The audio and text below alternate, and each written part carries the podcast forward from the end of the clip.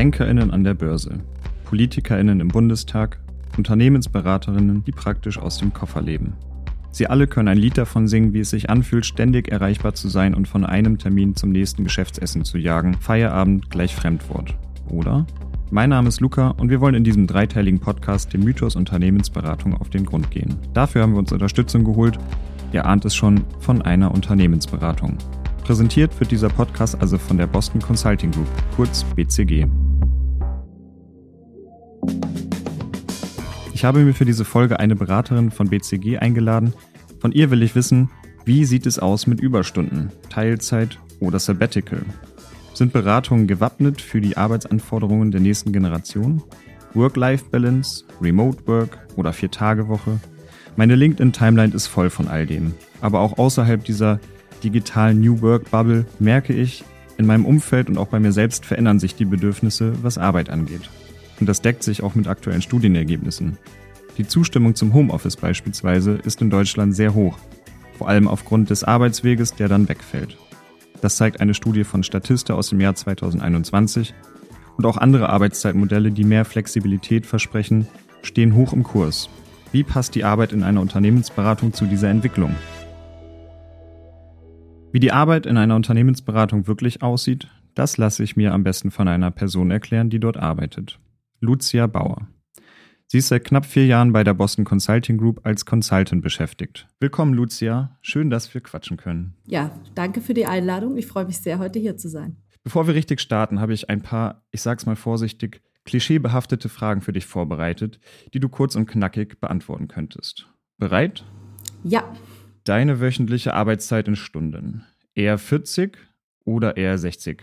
Lässt sich pauschal nicht sagen. Also Beratung ist kein 9-to-5-Job. Ich glaube, das ist bekannt. Manchmal gibt es Deadlines und Spitzen, aber natürlich, Beratung ist auch ein sehr kreativer Job. Uns geht es wirklich darum, für unsere Kunden neuartige Lösungen zu finden. Und da ist auch ganz wichtig, dass man Pausen macht, dass man Zeit zum Runterkommen hat. Und da ist auch BCG ähm, stark dabei, das für uns möglich zu machen und uns da zu unterstützen. Das heißt, wenn du es dir aussuchen könntest, wärst du schon eher bei den 40, nehme ich an. Ja, kommt drauf an. Manchmal macht es Spaß, dann ist man auch gerne mal bereit, noch mal ein bisschen länger dran zu sitzen. Wenn du es dir fürs kommende Jahr aussuchen könntest, Sabbatical oder satte Gehaltserhöhung? Also ich bin momentan ja noch am Promovieren und sozusagen in einer Art Sabbatical. Deswegen würde ich für kommendes Jahr dann die Gehaltserhöhung nehmen. Auch nicht schlecht, auch nicht schlecht. Arbeitslaptop mit in den Urlaub nehmen. Normal oder No-Go? Ähm, No-Go, würde ich sagen. Wo verbringst du denn mehr Zeit unter der Woche? Im Hotelzimmer oder in der eigenen Wohnung? Das ist wirklich nicht pauschal zu beantworten, also weil wir im Moment einfach in einer großen Bandbreite von Settings arbeiten, von manche Projekte teilweise remote aus dem Homeoffice, oft auch mit dem Team zusammen in einem BCG-Büro. Und dann gibt es auch Wochen, wo wir drei Tage beim Kunden vor Ort sind. Ähm, ja, von daher mal so, mal so. Ähm, da ist ganz vieles möglich. Und wenn es dann zum Kunden geht, lieber mit dem Zug oder lieber mit dem Flugzeug? Also für mich ganz klar mit dem Zug. Ähm, ich engagiere mich auch bei uns intern in der Nachhaltigkeitsinitiative oder Green Teams, wie das in unseren Büros heißt. Und äh, von daher, mein Ziel ist natürlich, soweit es geht, weg vom Flugzeug. Arbeit und Privates trennen. Easy oder eher super schwierig?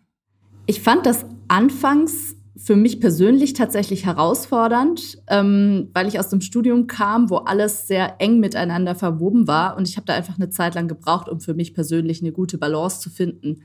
Aber inzwischen würde ich sagen, geht das sehr gut für mich. Zum Beispiel konkret, ich beantworte keine E-Mails am Wochenende. Ähm, bei mir ist abends, ich klappe den Laptop zu und dann wird erstmal was anderes gemacht, nicht in den Bildschirm geschaut. Und ja, so klappt für mich die Trennung eigentlich sehr gut. Dann nimm uns doch gerne mal mit in deinen Arbeitsalltag. Aufstehen, Zähne putzen, ab zum Flughafen oder zum Bahnhof, wie wir jetzt gelernt haben. Arbeit bis in die Nacht beim Kunden, Hotelzimmer und wieder von vorn bis zum Wochenende. Kann man sich das so vorstellen? Nein, bloß nicht. Also das klingt jetzt für mich wenig attraktiv, so wie du das beschrieben hast. Ähm, so hätte ich keinen Spaß mehr an meinem Beruf. Ähm, nee, tatsächlich schaut es so aus. Also seit der Pandemie haben wir nebeneinander von verschiedenen Modellen, mal zu Hause, mal beim Kunden, mal digital zusammenarbeiten, sich in unseren Büros treffen. Und um das mal konkret zu machen, also ein Beispiel aus meinem Projektalltag war, da waren wir alle zwei Wochen, zwei Tage beim Kunden vor Ort. Ähm, wenn wir zum Kunden gefahren sind, sind wir am Montagnachmittag losgefahren, waren Montagabend da, waren bis Mittwochabend dort, sind Mittwochabend wieder nach Hause abgereist. Und die Wochen dazwischen haben wir entweder aus dem Homeoffice gearbeitet und dann digital als Team zusammengearbeitet oder wir haben uns in einem der BCG-Büros für zwei, drei Tage getroffen. Und ja, ich glaube, das ist ein realistischeres Bild von unserem Alltag. Hat die Pandemie denn auch in der Beratungsbranche nachhaltig etwas verändert? Also zum Beispiel hinsichtlich Remote Work oder ist alles wieder oder noch beim Alten?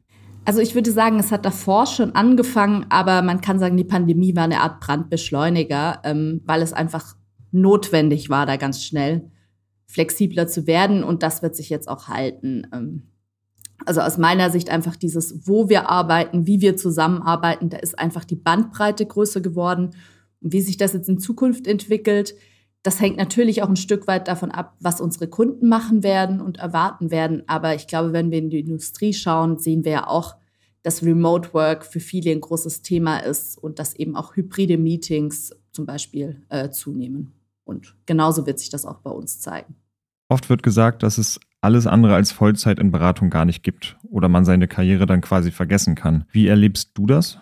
Ja, also bevor ich eingestiegen bin, dachte ich auch, Unternehmensberatung geht nur in Vollzeit. Ähm, ich glaube aber, im Zuge dieser Flexibilisierung, wie wir es jetzt auch schon gehört haben, entwickelt sich das immer stärker dahin, dass man eben auch 60 Prozent oder 80 Prozent arbeiten kann.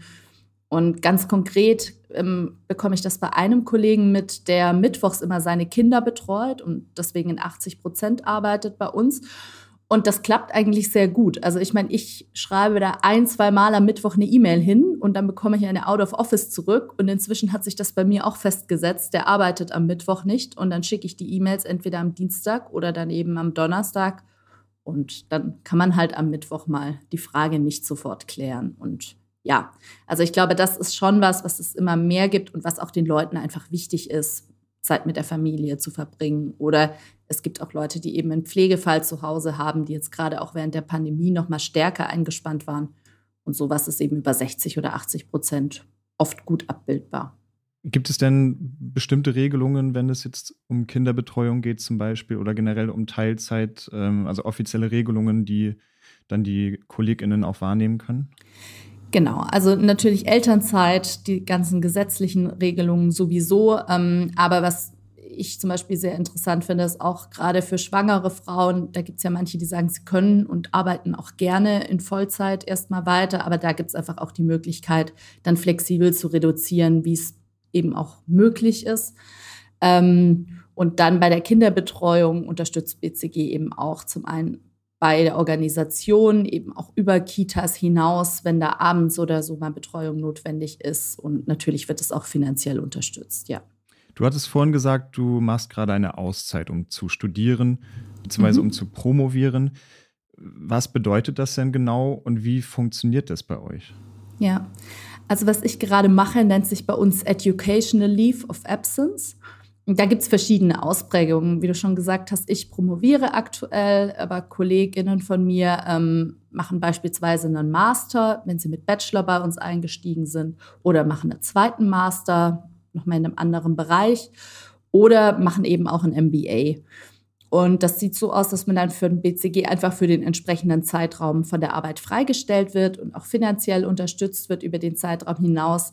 Und aus meiner Sicht mit das Wertvollste ist tatsächlich das Netzwerk, das man hat. Also ich konnte mich einfach vor Start meiner Promotion mit Kollegen austauschen, die bereits promoviert haben, wo sie waren, worauf sie achten würden. Ähm, ja, bei welchem Professor an welcher Uni. Und ähm, genauso gilt das natürlich auch für die MBA-Leute. Die werden auch in der gerade in der Bewerbung für die renommierten Business Schools äh, entsprechend unterstützt. Aber am Ende des Tages muss man natürlich sowohl die Promotion selber schreiben, als auch natürlich die ganzen Tests und Auflagen, die man für so ein MBA erfüllen muss. Das muss man dann schon noch selber machen. Ne?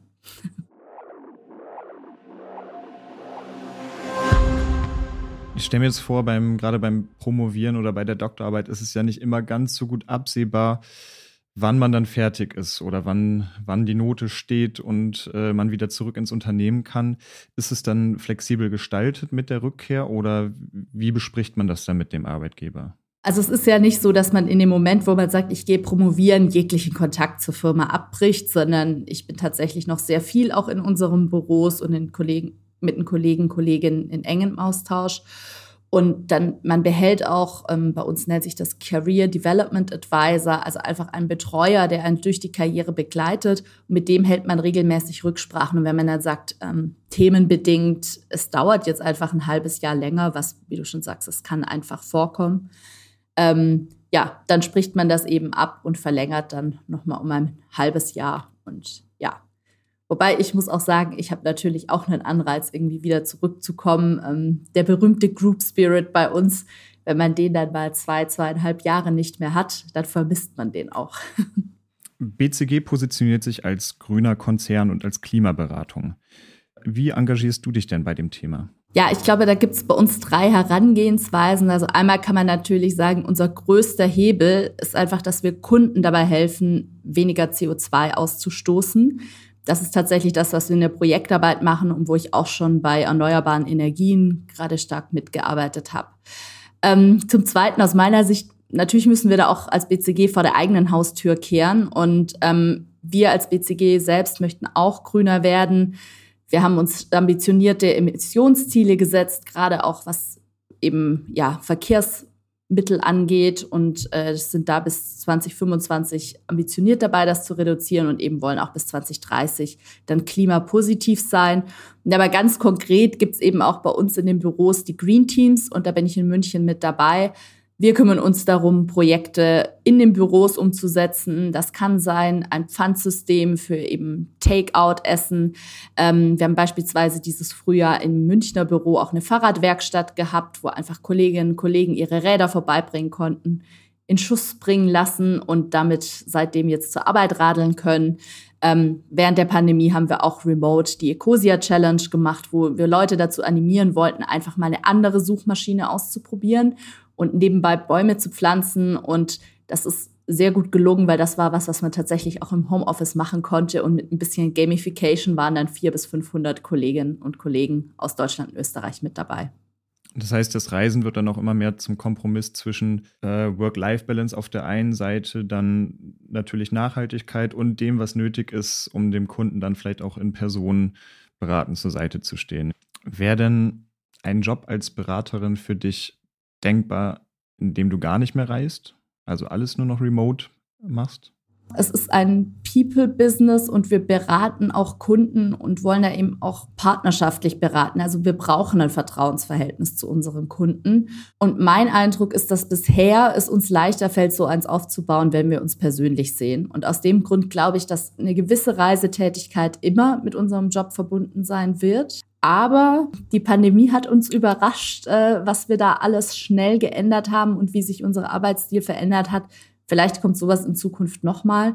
Ich fand es auch ganz lustig, du hast ähm, ganz am Anfang gesagt, als ich vorgelesen habe, ähm, ja, wie ich mir so die, den Arbeitsalltag vorstelle, hast du gesagt, das klingt ja ganz schlimm, so wie ich das sage. Aber hattest du, als du angefangen hast in der Beratung, nicht auch so ein bisschen diese Klischees im Kopf von der Arbeit in einer Beratung? Oder wie hast du dir das damals vorgestellt und warum hast du dich trotzdem für einen Job in der Beratung entschieden? Ich glaube, ich hatte den großen Vorteil, vorher Praktika in der Beratung gemacht zu haben, unter anderem auch bei BCG und daher ziemlich genau zu wissen, was mich in dem Job erwartet. Ähm, wie bin ich zu dem Praktika gekommen? Natürlich hatte ich davor auch dieses Bild im Kopf oder das, was man so vom Hörensagen an Stereotypen kennt. Und ähm, ich bin tatsächlich über eine studentische Unternehmensberatung auf das Thema Beratung gekommen und habe einfach gemerkt, dass mir diese Projektarbeit im Team und für Kunden wirklich was verändern, verbessern zu können, dass mir das unglaublich viel Spaß macht. Und ähm, deswegen dachte ich mir dann einfach, gut, ein Praktikum, mal zwei, drei Monate ausprobieren. Was hat man da schon zu verlieren? Und dann hat es mich eben absolut überzeugt. Und jetzt bist du immer noch dabei. Genau. Wahnsinn, super. Vielen Dank, Lucia, dass wir sprechen konnten. Viel Erfolg auf deinem weiteren Karriereweg und vor allen Dingen jetzt erstmal bei der Promotion. Herzlichen Dank, hat mir viel Spaß gemacht. Mein Gespräch mit Lucia hat mir nochmal deutlich gemacht, man kann BeraterInnen nicht in eine Schublade stecken und auch nicht die Arbeitsbedingungen bei Beratungen wie BCG. Da hat sich gerade in den letzten Jahren einiges getan. Das zeigt, dass auch Beratungen auf die Bedürfnisse ihrer Mitarbeitenden schauen und mit der Zeit gehen. Teilzeit, Sabbatical, Homeoffice, von modernen Arbeitszeitmodellen profitieren am Ende alle. Die BeraterInnen, aber auch die, die von zufriedenen BeraterInnen beraten werden. Es lohnt sich also immer, alles zu hinterfragen und damit machen wir in der nächsten Folge weiter. Das war die zweite Folge des dreiteiligen Podcasts Mythos Unternehmensberatung, präsentiert von BCG.